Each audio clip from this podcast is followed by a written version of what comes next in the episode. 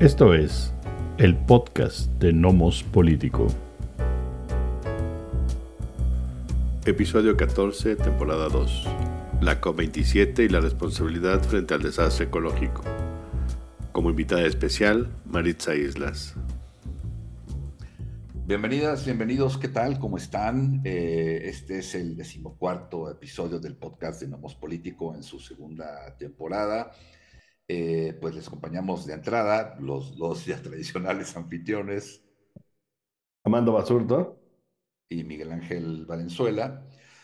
Ahora, en esta ocasión tenemos a una invitada especial, eh, porque justamente el tema es especial, vale la pena un, un, experto, en este caso experta, que nos hable justamente de eh, lo que conversaremos hoy, hoy en día. Eh, y es sobre la COP27 recién finalizada hace pocos días en, en Egipto. Eh, las, las COP, amén de que ahorita justamente nuestra invitada, eh, Maritza Isla Vargas, que aquí les, aquí les saluda. Hola, ¿cómo están? Eh, nos va a platicar sobre pues, la, la, las COP en general y particularmente la COP27 que, que recién terminó. Eh, las COP, pues, eh, bueno, de manera muy, muy general, eh, pues surgen después de la, de la, cumbre de Río, allá por el año del 92, ya del siglo pasado, pues justamente como una herramienta que reuniría a pues diversos sectores, no solo de lo, de lo público, también de lo privado, sociedad civil, en fin, para tratar de atajar el gran problema de el cambio climático, el calentamiento global. ¿no? Una tarea evidentemente urgente y uno esperaría que pues a muchos años, no ya es la COP27, reitero, pero muchos años de que surge esta, esta herramienta, este, este ámbito, esta arena pues de, de cooperación que es la idea, creo que uno esperaría mayores, mayores avances, mayores logros. Ahorita nos va a platicar justamente Maritza si sí, si no, o algunos retos pendientes. Eh, pruebas, digamos, de que es urgente combatir todas y todos de manera conjunta este tema, pues creo que cada día, cada año nos, nos encontramos con, con pruebas ¿no? de, esta, de esta necesidad. Eh, yo recuerdo dos cosas que siempre me vienen a la mente cuando pienso sobre este tema. Uno es después de la cumbre de, de Johannesburgo, la cual fue un, muy amigo eh, pues mío y también desde Mando. Eh, él me decía, una, digamos, de las eh, conclusiones informales ¿no? de Johannesburgo fue si hoy si existiera una suerte de switch global que pudiéramos bajar representando a toda la industria contaminante del planeta, eh, si la bajamos hoy día, se verían beneficios en 100 años. O sea, ya eso ya es evidentemente eh, avasallador, ¿no? O sea, ya, ya, ya eso es, es increíble, ¿no? Eh, sobre todo después de que con la pandemia, algo evidentemente mucho, mucho menor, eh, se vieron eh, cambios ¿no? en, algunos aspectos realmente interesantes. Y el otro es bueno, un, un documental por ahí que se llama La Corporación, en donde parte de lo que dicen en ese documental es esta eh, civilización, eh, este modelo civilizatorio, mejor dicho, no está hecho para volar, sino para estrellarse. Y vamos en caída libre. Siempre recuerdo eso cuando hablo de temas, o pienso en temas este, ambientales, calentamiento, en fin. Eh, y es, es dramático y creo que estamos en ese escenario. Y justamente para hablarnos sobre eh, las COP y la COP27. Eh, comentaba hace rato, tenemos una invitada especial, Maritza Islas Vargas, que es profesora de la Facultad de Ciencias Políticas y Sociales de la UNAM, eh, es además estudiante de, de doctorado, y eh, pues es, así como ella se define, es una feminista ecologista. ¿Es correcto? ¿Sí? Así es, eh, Muy bien. ecofeminista. Ecofeminista. Sí. Perfecto. Muy bien, muchas gracias por la aclaración del concepto. Pues Maritza, gracias por, por, estar con nosotras y con nosotros, gracias por la invitación. Eh, y bueno, pues un poco conversemos al respecto. Platícanos, vamos, ¿qué son las COP? Eh, ¿Qué son? Y algunas relevantes que ha, que ha habido para ir acercándonos al tema de la, de la COP27. Sí, pues antes que nada, muchas gracias a Miguel, Armando, eh, un gusto estar con ustedes el día de hoy eh, para hablar, como bien dices, de un tema eh, sumamente relevante que pues nos debería preocupar a todas y todos en la medida en que pues nos afectará y tendrá repercusiones en nuestra vida cotidiana, pero también a nivel de localidad, comunidad, de país, que tiene que ver precisamente con el tema del cambio climático y específicamente también eh, con el calentamiento global, ¿no? Entonces, eh, un poco para ir eh, como abordando el tema de la COP27, pues precisamente quisiera señalar en términos formales que son estas llamadas COP que tanto hemos escuchado en estos días. Eh, y primero decir que eh, COP son las siglas de lo que se conoce como Conferencia de las Partes. Eh, las conferencias de las partes son el órgano supremo de toma de decisiones de la Convención Marco de las Naciones Unidas sobre el Cambio Climático y como su nombre lo indica, Conferencia de las Partes, pues reúne a todos los países partes o integrantes de esta convención. La Convención Marco de las Naciones Unidas es un acuerdo internacional que se creó a base de dos, consideración, eh, de dos consideraciones fundamentales, ¿no? Que una es, eh, primero, reconocer eh, a partir, sobre todo, del esfuerzo de la Organización de las Naciones Unidas, de que el cambio climático es un problema global y relevante para todos los países, ¿no? En segundo lugar, eh, reconocer que las actividades humanas, particularmente las asociadas a la deforestación y a la quema de combustibles fósiles, eh, estarían aumentando la concentración de gases de efecto invernadero en la atmósfera, particularmente del dióxido de carbono, lo que implicaría, entre otras cosas, pues un aumento de la temperatura global y como sabemos ahora, pues todos los efectos negativos asociados a este aumento de la temperatura. Eh, ahorita tú mencionabas eh, con esta metáfora de si bajamos el switch eh, del, por ejemplo, la emisión de todos gases de efecto invernadero y hoy, por ejemplo, dejáramos de emitir dióxido de carbono, las, los impactos de esto se verían a 100 años, ¿no? Esto también debería ser un tema de preocupación para, para todas y todos, porque aun cuando tomemos acciones el día de hoy, debido a que el, pues digamos, el cambio climático es un proceso de larga data que podemos decir inició incluso desde la revolución industrial y continúa hasta nuestros días, pues efectivamente las acciones que llevemos hoy pues van a, a poderse reflejar, eh, digamos, en, el muy largo plazo, ¿no? Entonces, por eso también eh, considero yo eh, que es importante señalar la premura, ¿no? O la urgencia que tenemos por tomar acciones para reducir las causas del cambio climático. Actualmente ya no hay discusión respecto a si el cambio climático es antropogénico, es decir, asociado a, fuentes humanas o, es solo un proceso natural, ¿no? Hoy sabemos que el cambio climático que estamos presenciando pues es eh, resultado precisamente de las actividades industriales, ¿no? Entonces, ahí ya tenemos como varios indicadores de por dónde, o sea, tenemos ya muy claro de por dónde tendríamos que estar tomando acciones para este, evitar precisamente que estos eventos eh, meteorológicos cada vez más extremos que vemos ya con regularidad en los medios de comunicación, ¿no? Donde nos dicen hay sequías cada vez más eh, eh, duraderas, inviernos cada vez más largos, ¿no? Este, todos estos problemas derivados también de, estos eventos meteorológicos extremos, como pueden ser la escasez de agua o la escasez de alimentos. Entonces, cómo, digamos, tomar acciones el día de hoy resulta fundamental.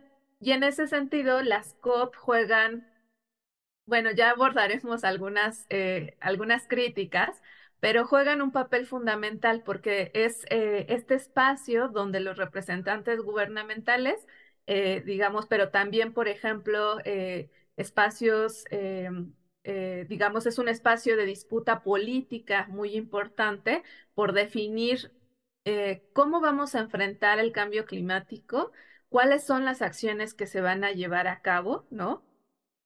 Eh, pues por eso, digamos, adquieren enorme relevancia, ¿no? Sobre todo, por ejemplo, para países como el nuestro, eh, que, cuyos eh, impactos del cambio climático van a, pegar con mayor crudeza, ¿no? Entonces, para países como, como el nuestro, exigir a países, sobre todo a los más industrializados, como son Estados Unidos, la Unión Europea, China, ¿no? Este, que, digamos, tomen cartas en, el asunto resulta fundamental, ¿no? Porque si estos países no se comprometen eh, a, a, mitigar las causas del cambio climático, dado que son los que más contribuyen, pues simplemente no va a haber una opción para países como el nuestro, ¿no? Entonces, eh, para nosotros participar en estos espacios como las, las COP, este, pues resulta por eso fundamental, ¿no? O sea, para presionar precisamente a que estos eh, países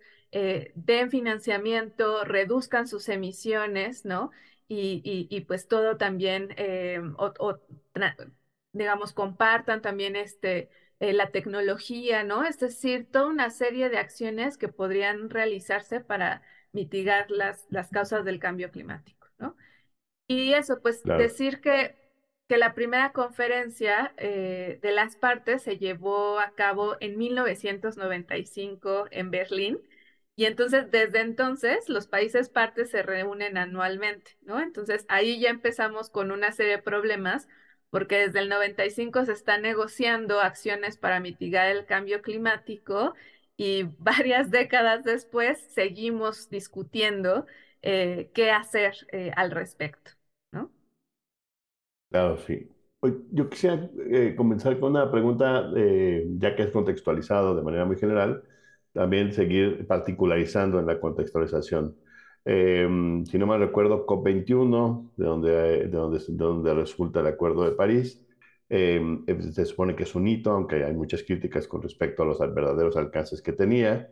Em, llegamos a Sharm el-Sheikh en, Egipto, pareciera que seguimos atorados en una retórica complicada, los países, principales países eh, contaminantes no, no deciden de reducir su emisión de gas, prefieren incluso pagar para seguir contaminando. Pareciera que nosotros seguimos aplaudiendo el hecho de que nos vayan a pagar para seguir contaminando, lo cual a mí no tiene ningún sentido, pero espero que en algún momento lleguemos a eso. Pero ¿dónde estábamos? Llegábamos, estábamos en la 21, en la Acuerdo de París, muchos aplausos. También viene crisis económica, pandemia. Yo creo que los acuerdos de París no se van a cumplir y muchos países van a tener justificación para decir no lo vamos a cumplir, no hay condiciones. Y ahora aparecemos en la 27, en donde el principal, la principal presión era obtener este, digamos, este mecanismo iniciar eh, la votación a favor del mecanismo de reparación de, digamos, de pérdida y daños, ¿no? Que quisiera eh, saber eh, cómo, cómo dices tú, ¿Cómo explicarías tú que llegamos hasta aquí, hasta el asunto de pedir esta, esta reparación, eh, que además queda un poco en el aire porque todavía apenas hay que crear el mecanismo y tengo otras preguntas al respecto, pero quisiera que nos platicaras un poco qué pasa con, el, con la COP21 y hasta la 27. Ya, sí, pues eh, en la COP21, como bien eh, señala, se, se, se acuerda el famosísimo Acuerdo de París, donde se establecen contribuciones eh, nacionales eh, voluntarias. Esto quiere decir que por primera vez eh, se, señala que cada país determine cuáles son los compromisos que va a adoptar para mitigar el tema de cambio climático, ¿no? Entonces, este ya es un esquema criticable porque pues depende de cada país a que se comprometa a hacer en materia de reducción de emisiones de dióxido de carbono. Además, estos esquemas eh, se suponía cada cierto tiempo tenían que ser actualizados y volverse cada vez más ambiciosos, ¿no? Entonces, em, en el caso, por ejemplo, de México, esto también fue una de las principales críticas que se le hizo al gobierno porque eh, se comprometió en el Acuerdo de París a, ciertas metas en materia de reducción de emisiones de dióxido de carbono, pero eh, estas no las actualizó a metas más ambiciosas. Y esto pues no es el caso exclusivo de México, esto sucedió con todos los países. Este, en general, se ya se sabe, ¿no? Que incluso si los países cumplieran los compromisos a los cuales eh, establecieron en sus contribuciones eh, voluntarias, eh, aún así superaríamos la temperatura de los 2 grados centígrados 2 grados centígrados, perdón, que se supone, dicen, eh, pues los expertos, es el límite, ¿no? De entre lo que, entre un clima eh, adecuado para la reproducción de la vida y de la sociedad tal y como la conocemos y un clima totalmente desconocido e impredecible, ¿no? Entonces, incluso si se cumplieran ese acuerdo de París, ya estaríamos en una situación bastante difícil.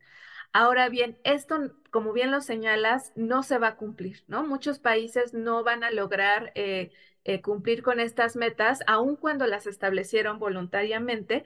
Y mucho también tiene que ver precisamente con este tema de la recuperación económica tras pandemia, con la guerra ahorita entre Rusia y Ucrania, ¿no? Es decir, con la crisis energética en Europa. Entonces, un montón, digamos, de, problemáticas eh, que se dan aparte en un contexto pues donde no hay un cuestionamiento de la matriz energética eh, basada en combustibles fósiles, ¿no? Actualmente incluso las energías em, o la energía que se obtiene de fuentes eh, renovables se da para complementar la matriz energética petrolera, no para sustituirla, ¿no?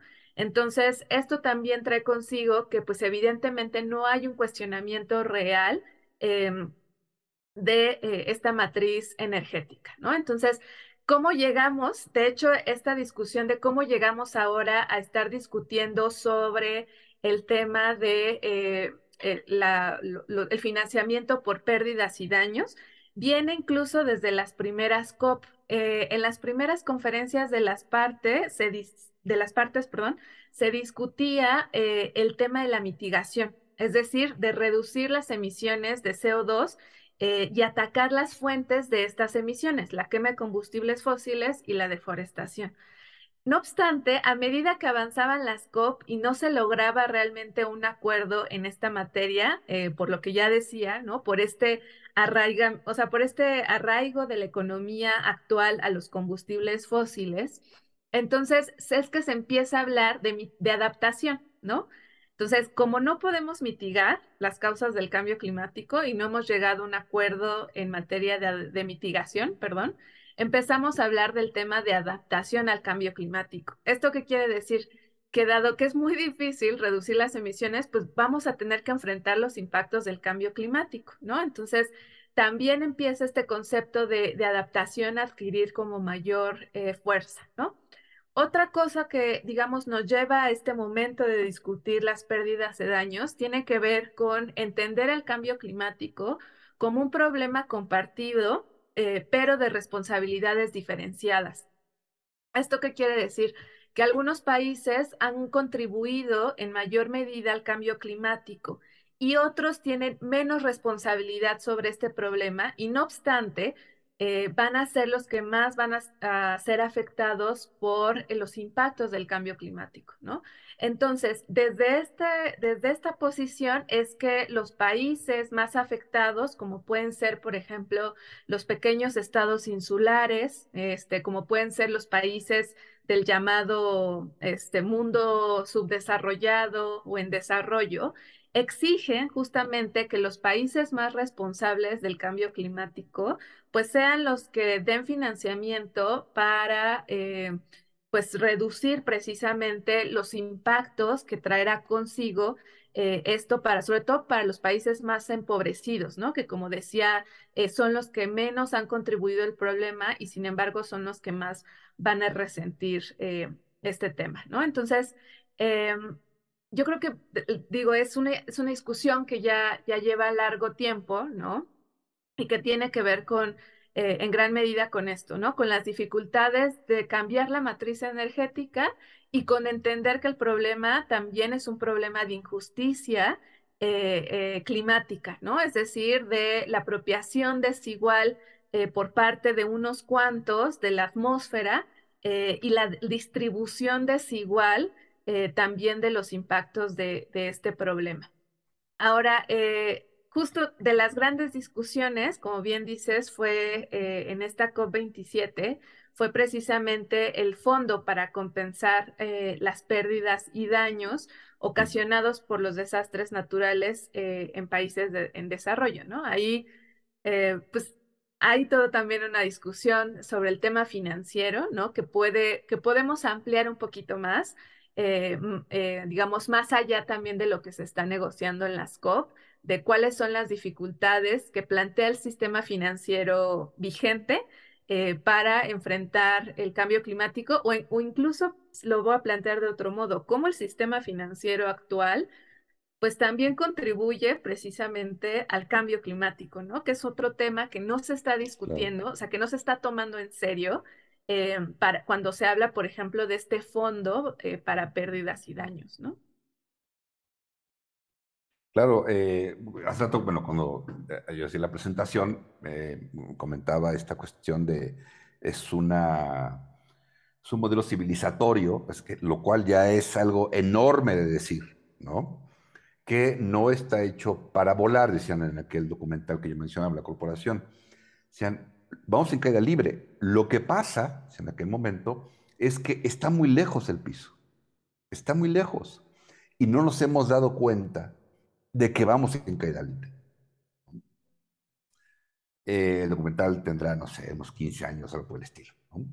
Entonces, pues a 10, 15 años X, ¿no? De, de, que se hizo ese documental y de que afirmaba eso, yo creo que ahora el piso sí se ve más cerca, ¿no? Eh, ya afirmar una serie de cuestiones como las que has comentado o hemos escuchado o hemos leído, eh, como si la temperatura sube, creo que lo que se acordó hace unos años es que no debía subir arriba de 1.5, porque si alcanzaba justamente, si, subía, si superaba eso, los daños eran ya eh, catastróficos, ¿no? Para este modelo civilizatorio, que además, evidentemente, como ya lo has comentado, es injusto, es desigual. Pero a pesar de que parece que ya nos estamos dando cuenta de que no estamos volando, sino que vamos en caída libre, por lo que acabas de comentar, parece que entonces la, la, la, postura es, miren, nos vamos a estrellar, ¿no? Eh, más bien, vamos a ver qué hacemos cuando nos estrellemos, ¿no? Eh, no, parece haber una, voluntad eh, para realmente evitar, y, una voluntad desde mi punto de vista, no únicamente de los gobiernos, creo que es una responsabilidad que eh, no sé si todas, pero sí creo que muchas y muchos debemos de, de, tomar, ¿no? O sea, realmente, ¿qué estamos cambiando en nuestra cotidianidad como para ayudar, aunque sea con un mínimo grano de arena? ¿no? Eh, decir, no es únicamente, hijo, los gobiernos otra vez fallando, otra vez las élites, otra vez los oligarcas, otra vez. Sí, es que es muy fácil decir, eh, el otro, la otra no hace nada, ¿no? Yo nomás pues, estoy esperando que me digan qué, que me resuelvan y yo hago. No, es que hay que hacer, ¿no? Eh, sí es una batalla, yo creo, mi pesimismo, es una batalla perdida, eh, hace tiempo le decía a algún amigo que si va a acabar la vida en la tierra, me decía, la vida de nosotros sí. ¿No? Este, hay que alargarla lo más posible, pero también me decía de su pesimismo y está también en cuestiones ambientales, me decía, esto ya se acabó, ¿eh? O sea, ya no hay nada que hacer. Ya lo que hagamos es para alargar, ¿no? La vida del ser humano en la tierra. Pero de que ya nos amolamos, ya nos amolamos. Eh, espero que no sea ese el escenario. No me extrañaría, espero que no lo sea. Eh, pero sí parece en efecto que es eh, justamente, bueno, pues no va a cambiar gran cosa, entonces vamos a ver cómo manejamos el daño que le estamos haciendo al medio ambiente. el fondo para, para, daños, por ejemplo, es, una opción. Habrá otras, con todo y que el, el, fondo, evidentemente, hay que ver a ver cómo opera, ¿no? En dónde va a operar, cómo se va a hacer. O sea, apenas se acordó que sí se va a hacer. ¿No? Ahora viene lo fácil. ¿Cómo se va a hacer? Y eso, eso solamente, eh, bueno, aunque sí se, se, ha recibido con bombo y platillo, ¿no? Este, híjole, eh, creo que no resuelve ningún problema, que es lo que también comentaba Amando hace rato. Eh, no resuelve ningún problema, en realidad, ¿no? porque no es ese el problema. Es un curita, ¿no? El, el problema es que eh, lo que nos cortó el brazo fue un hacha, no fue una navaja. Entonces, sí, es, es, es muy preocupante. Eh, ¿Qué, eh, digamos, qué, qué, qué, qué, lecciones o qué, eh, qué nos deja, digamos, la, la COP27, a tu entender? Sí, y yo ahí diría, el problema es el sistema y, y Claro. también entender que, eh, pues justo ahorita mencionabas como distintas escalas del problema, ¿no? Desde lo personal, lo gubernamental, lo corporativo, ¿no? Entonces hay que entender justo que el problema del cambio climático, pues es un problema complejo de múltiples escalas eh, espaciales, temporales, ¿no? Y por lo tanto las acciones que debemos llevar a cabo eh, son en, esas distintas escalas, ¿no? Yo creo que eh, la sociedad civil tiene un papel fundamental para presionar a los gobiernos. Como bien señalas, yo también soy escéptica de que la solución se encuentra en las COP, porque pues las élites gubernamentales y empresariales, que son también quienes dan financiamiento para la realización y el patrocinio de estas COP, pues no van a abandonar un sistema que les beneficia y del cual siguen obteniendo dividendos, ¿no? Entonces, ahí creo que la sociedad civil juega un papel fundamental eh, precisamente para presionar que estas acciones eh, realmente se lleven a cabo, ¿no? Eh, actualmente, pues, ¿qué lecciones nos deja la COP27?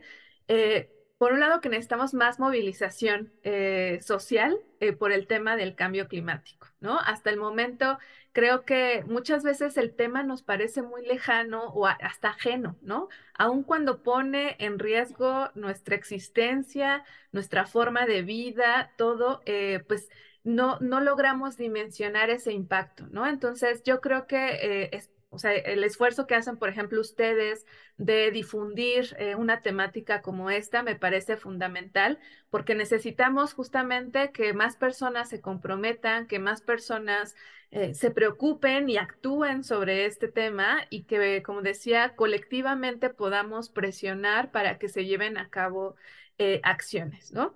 La otra cosa es que, como bien lo dices, no, dadas las circunstancias, eh, poner curitas al sistema ya no funciona más, ¿no? Es decir, necesitamos una transformación eh, sistémica importante. Y por ejemplo, ahorita que en la COP27 se hablaba de este fondo, que como bien dices, ya se aprobó eh, a realizar un fondo para compensar las pérdidas y daños. En la COP28 se va a definir eh, cuáles van a ser los criterios de estos fondos, quiénes los van a recibir, ¿no? Entonces, pero digamos es un año más, ¿no? El que vamos a esperar para saber cómo se va a ejecutar. Yo creo que más bien eh, tendríamos que estar presionando desde el sistema financiero que existe actualmente, ¿no? Por ejemplo, la CEPAL hace unos años eh, planteó la posibilidad de canjear la deuda externa eh, por financiamiento para adaptación a cambio climático, ¿no?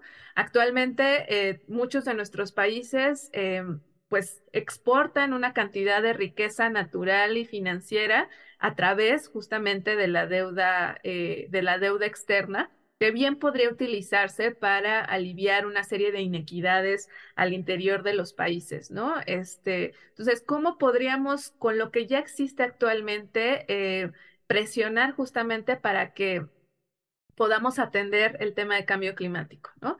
Creo que también otra de las lecciones que, que, yo voy confirmando a medida que ocurren estas COP Hay, eh, recuerdo mucho un testimonio de una activista climática que decía que estas, eh, que lo único que crecía más que, que, las emisiones de dióxido de carbono eran las promesas de los gobiernos eh, diciendo que iban a reducir eh, las emisiones de dióxido de carbono, ¿no? Entonces, en ese sentido, creo que el espacio de disputa no necesariamente está en el ámbito global, sino está en lo local, en lo estatal, en lo municipal, en lo nacional. Creo que allí también tendríamos que impulsar el cambio, ¿no? Y en ese sentido, articular la agenda de cambio climático con otras agendas ambientales, ¿no? Por ejemplo, eh, la biodiversidad, la protección de los océanos, la protección de las áreas naturales protegidas, este, etcétera, ¿no? Ecosistema o, incluso la regulación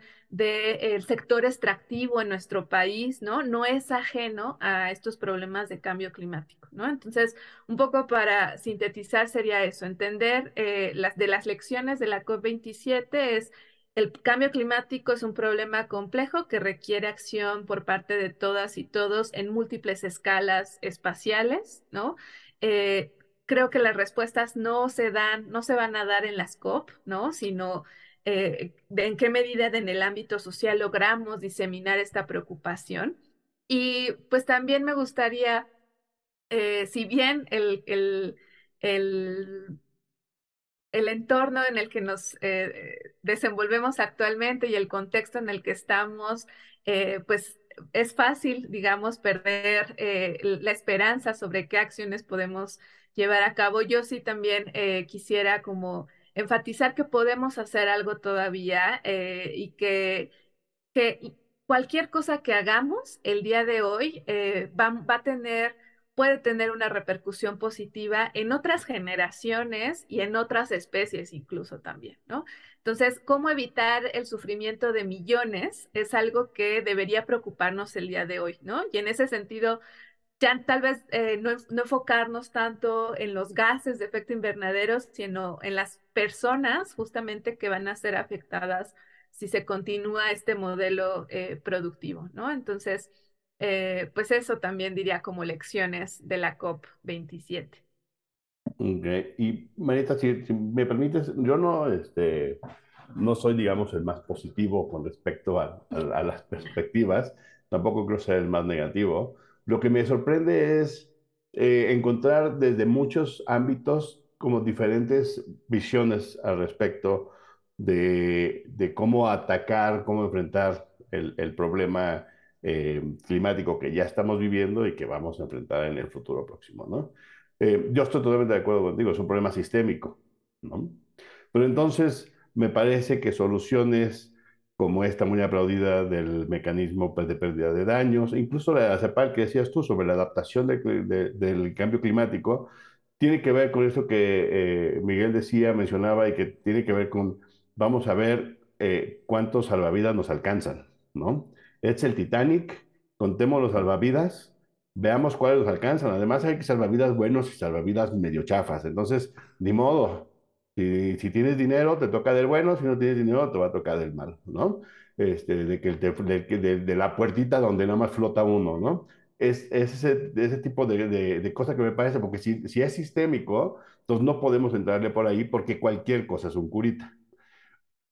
Si, si, si, y si es sistémico, no podemos entrar, aunque yo también estoy a favor y, y, me gusta la idea, pero no podemos entrar desde lo local, porque las localidades y las comunidades no crearon este monstruo. Este monstruo se crearon en las grandes corporaciones, las grandes eh, industrialización del, del, final del siglo XIX, principios del XX, ¿no? Este, de ahí viene de la colusión entre los grandes estados y las grandes corporaciones. Por más que nos juntemos la mitad de la población en México y hagamos ciertas acciones que deberíamos hacer de todos modos, muy ecologistas, no vamos a detener el tren este, contra la pared.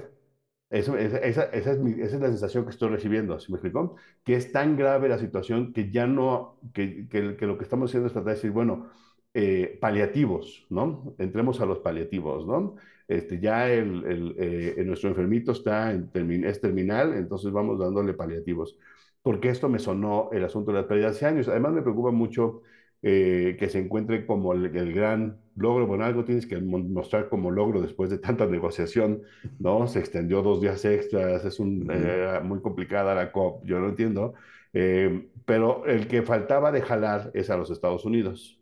En cuanto los Estados Unidos dijeron que sí, entonces ya se arma la posibilidad de que exista el mecanismo. Pero hay que entender que el gobierno de Biden, lo único, lo que, lo que tiene es una gran presión de, gran, de grupos ecologistas dentro de los demócratas, y él no podía al, regresarse a la COP27, o sea, regresar a su equipo diciendo, no vamos a entrar, ¿no? Tenía que decir que sí, nada más no les digo cómo ni cuándo, porque yo ni siquiera controlo el Congreso.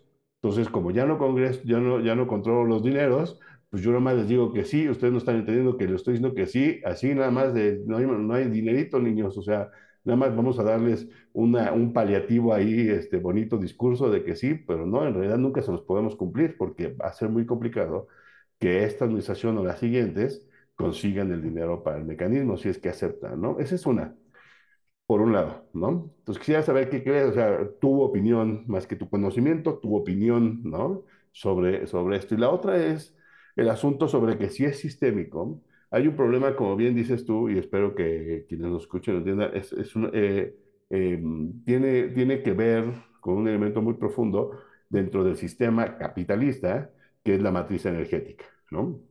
Entonces uno puede revisar la matriz energética y cómo se mueve de, del uso de, de, leña, por ejemplo, a carbón industrializado, ¿no? Y después a, a otro tipo de eh, gasolinas, diésels, ¿no? Y, este, y uno se da cuenta de dos cosas. Uno, la transición entre uno y el otro son muy tardados, ¿no? Eh, por más acelerado que sea en el, en el, momento de la industrialización, se toma, toma alrededor de 60, 70 años hacer la transición. Pero la transición es, es falsa la gente cuando habla de la, de, la transición de la matriz no está entendiendo que hoy los alemanes están yendo a África a comprar carbón. No existe transición, no existe. Yo voy a quemar todo el combustible que tenga como diésel o gas y cuando me falte voy a regresar al carbón porque así lo están haciendo.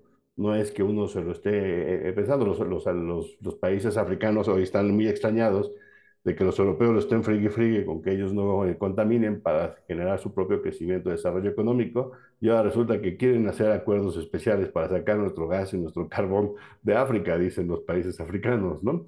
Entonces, eh, la, transición nunca sucede como tal, es decir, ¿qué quiero decir con esto?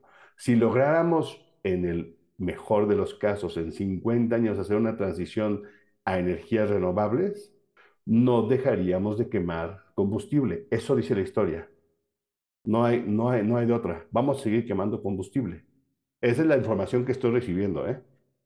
Porque si uno ve las, las posibilidades de transición, del, este, uno ve la imposibilidad de que se deje de quemar combustible. Además, por la forma de cómo desarrollamos nosotros nuestras fuentes, digamos, sustentables de energía, todas requieren de backup. Es decir, todas requieren de quemar cierta cantidad de combustible porque los picos que genera la producción ¿no? de energía solar, de energía este, eh, eólica, requiere de un backup y de quemar gas, eh, combustóleos, ¿no?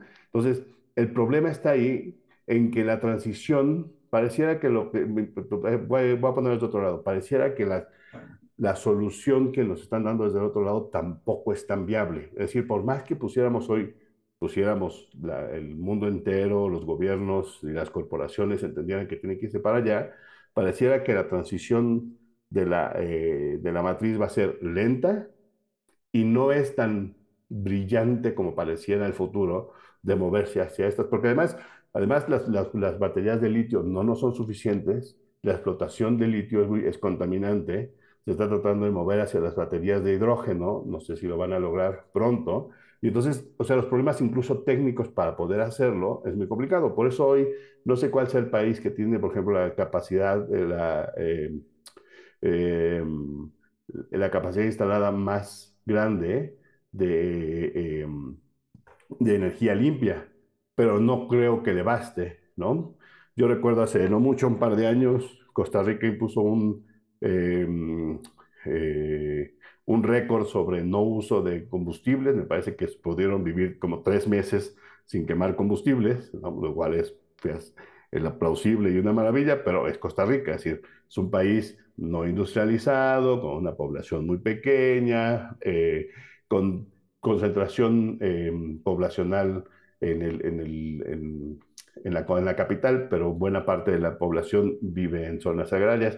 Es decir, no nos sirve de modelo al resto, por desgracia. Esa es mi sensación, esa es la información que recibo. Es plausible, claro, qué bueno que Costa Rica lo hizo, pero ¿y qué otro país tiene la capacidad de hacer eso? ¿no? Entonces, esos son como mis puntos que quisiera saber qué opinas como sobre, sobre todo este jaloneo. Por favor, Marisa.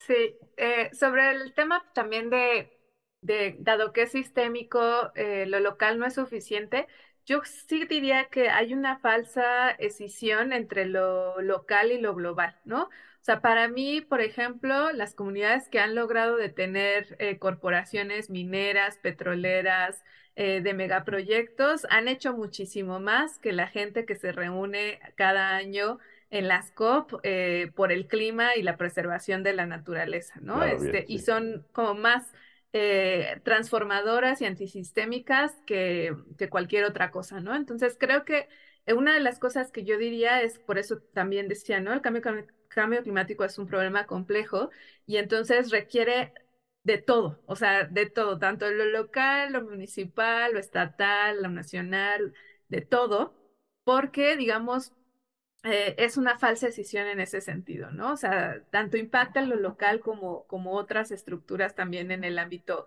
gubernamental, ¿no?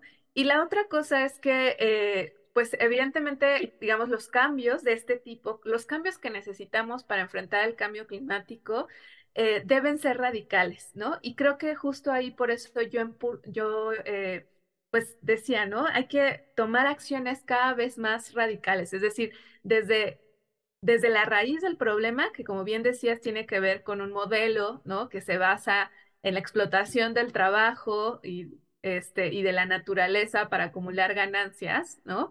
Desde ahí tenemos que empezar a abordar. Entonces, cuando hablamos de cambio climático, eh, pues es cambiarlo absolutamente todo, ¿no? O sea, cambiar eh, el, el, ámbito laboral, cambiar el ámbito educativo, cambiar este no solo la, agenda ambiental, ¿no? O sea, no solamente darle más dinero a las secretarías de medio ambiente o a los institutos de ecología, sino transformar absolutamente todo, ¿no?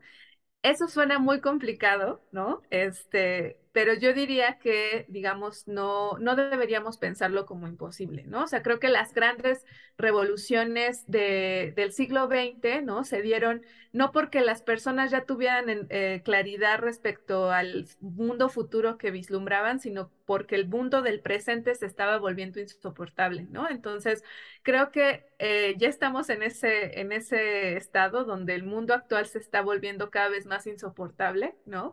Y, por lo tanto, digamos, creo que creo que ya no hay tiempo para ser moderados o moderadas, sino que justamente tenemos que exigir cambios eh, radicales de este tipo, ¿no?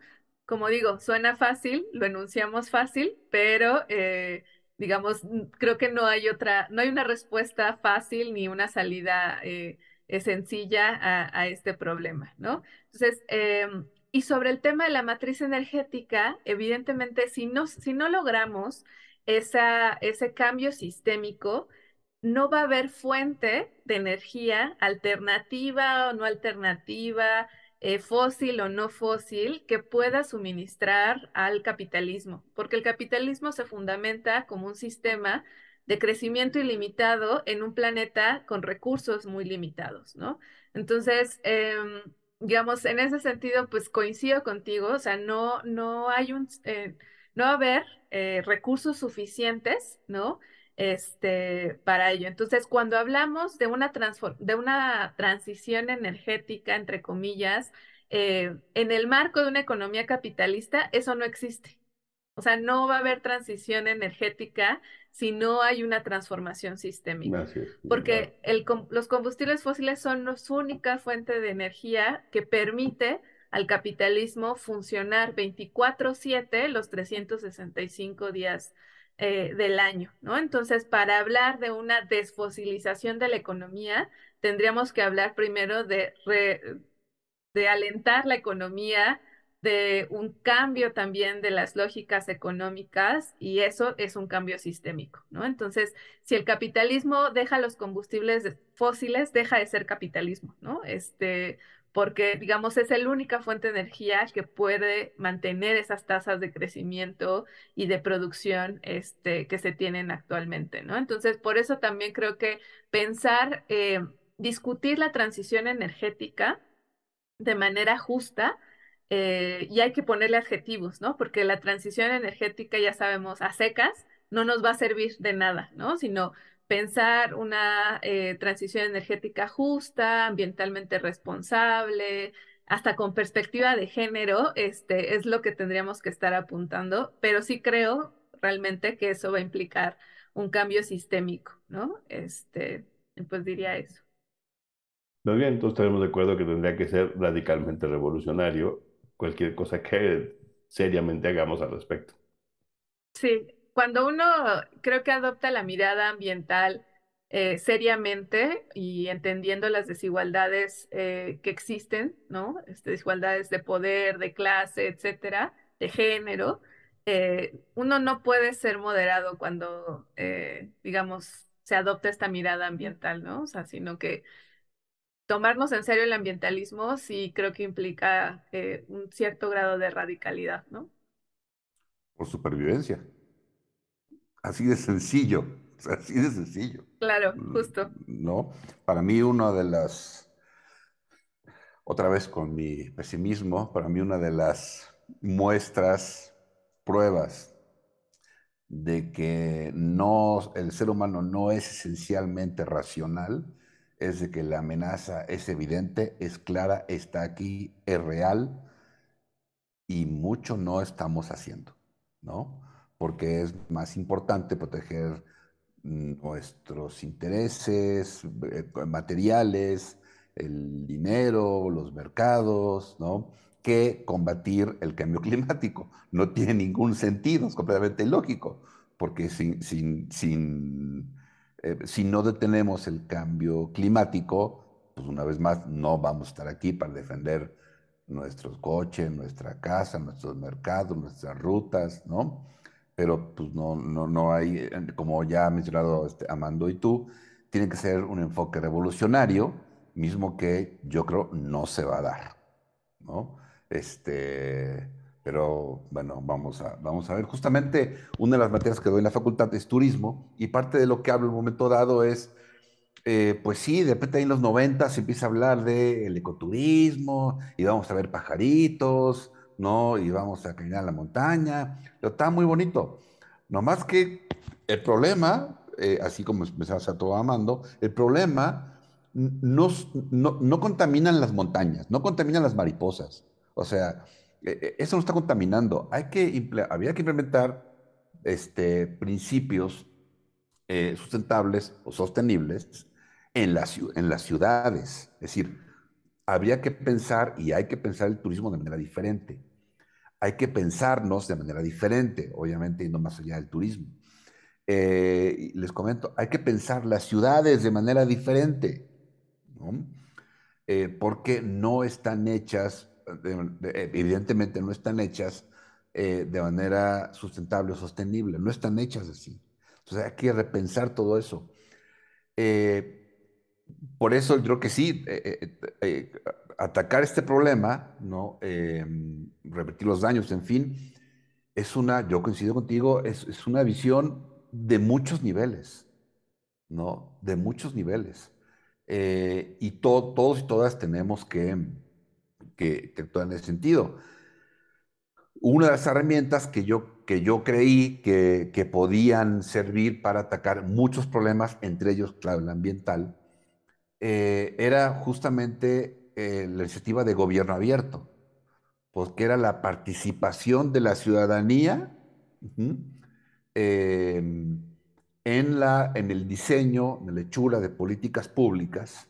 Entonces, la intervención de nosotras y nosotros para mejorar condiciones, eh, no sé si nacionales, pero para empezar, locales, ¿no? en, tu, ámbito, más cercano, en tu colonia, en tu alcaldía, ciudad, pueblo, etc.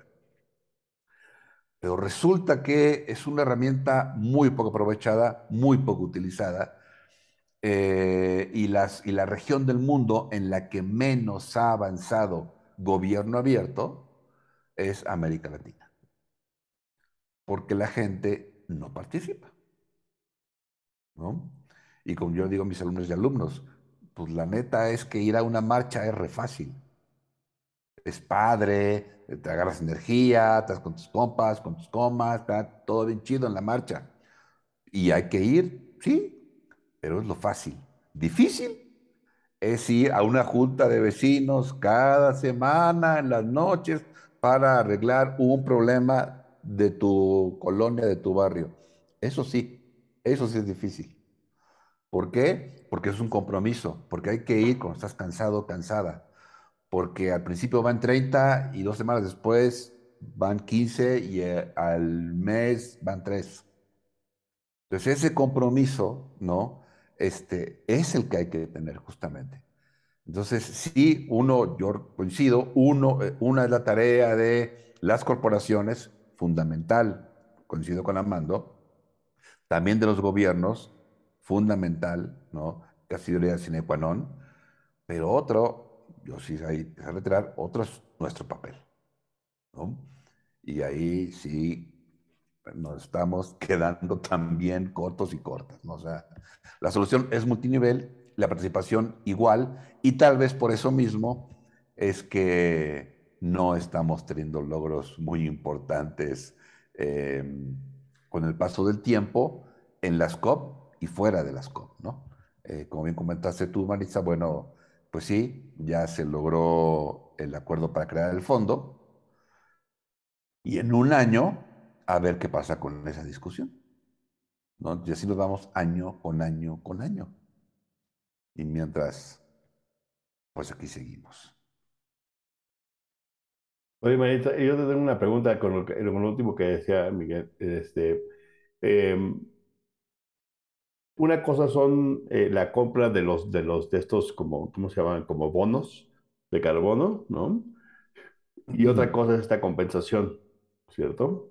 Eh, lo primero ha funcionado, no ha funcionado. ¿Cuál es tu perspectiva? ¿Cómo crees que si llegara a funcionar bien este financiamiento de pérdidas y daños, cómo, em, cómo ves tú que sería distinto a, la, compra de, de este tipo como de de deuda con respecto a, tu emisión de, carbón. Sí, eh, pues sobre el tema de los bonos de carbono, eh, hay como una pues discusión importante, ¿no? O sea, para algunos ha sido que los bonos de carbono pues no han sido implementados de la manera adecuada, ¿no? Entonces, eh, en el caso de México, por ejemplo, había, digamos, la intención también de impulsar este tema de los bonos de carbono, eh, pero no se ha visto, digamos, un avance significativo en ese sentido, ¿no? Desde mi perspectiva, y por eso, digamos, aclaro que hay un tema eh, de discusión, desde mi perspectiva, creo que eh, el tema de los bonos de carbono reproduce la misma lógica que asume que el mercado es el único mecanismo a través del cual se pueden resolver los problemas ambientales, ¿no? Entonces, creo que es un poco lo que mencionabas hace ratito, Amando, de que pues el que contamina paga, ¿no? Este, que finalmente no se ataca la contaminación, sino que se genera un mecanismo financiero del cual va a haber dividendos también, ¿no? Y entonces se, vuelve un nuevo nicho de negocio. Entonces, creo que eh, justo el problema va ahí, ¿no? O sea, que se siguen planteando soluciones bajo la misma lógica de mercado, y en ese sentido, eh, pues se termina por olvidar cuál era el problema, ¿no? Que en este caso era la emisión de carbono. Entonces, desde mi perspectiva, desde mi lectura, creo que ese tipo de mecanismos eh, son mm, pues paliativos y reproducen la misma lógica contra la cual deberíamos estar eh, oponiéndonos, ¿no? Muy bien, muy bien. Muy bien, Maritza, pues muchas gracias eh, por habernos acompañado, por, por platicarnos, por contarnos, por explicarnos, ¿no? Eh, pues justamente qué pasa con, con, las COP, qué son, qué pasa con ellas, qué pasó con esta en la COP27, y hablar fundamentalmente del gran problema del calentamiento global. Este, Amando. Nada, que agradecemos mucho, Vanessa. Este, ha sido muy interesante la plática. Gracias por, por, por eh, compartirnos tu conocimiento y tu opinión. ¿no? Eh, con esto cerramos esta, esta, esta emisión. No sé si quieres decir algo más, Vanessa, para cerrar. Pues agradecerles a Miguel, Amando por la invitación. Este, y pues a quien nos eh, escucha, pues también eh, pues invitarles a que se sigan informando del tema de cambio climático, de las acciones que se pueden llevar a cabo y, como decía Miguel, a comprometernos, ¿no? A, participar en aquello que pues, resulta difícil, pero que es vital, ¿no? Para, para nuestra continuidad como humanidad. Muchas gracias. Así es. Gracias, Marisa. Gracias. Pues despedimos. Muchas gracias por, por acompañarnos, por escucharnos. Eh, que estén muy bien y nos escuchamos pronto en el siguiente episodio del podcast de Nomos Político. Que estén bien. Hasta luego. Hasta luego. Esto fue Nomos Político.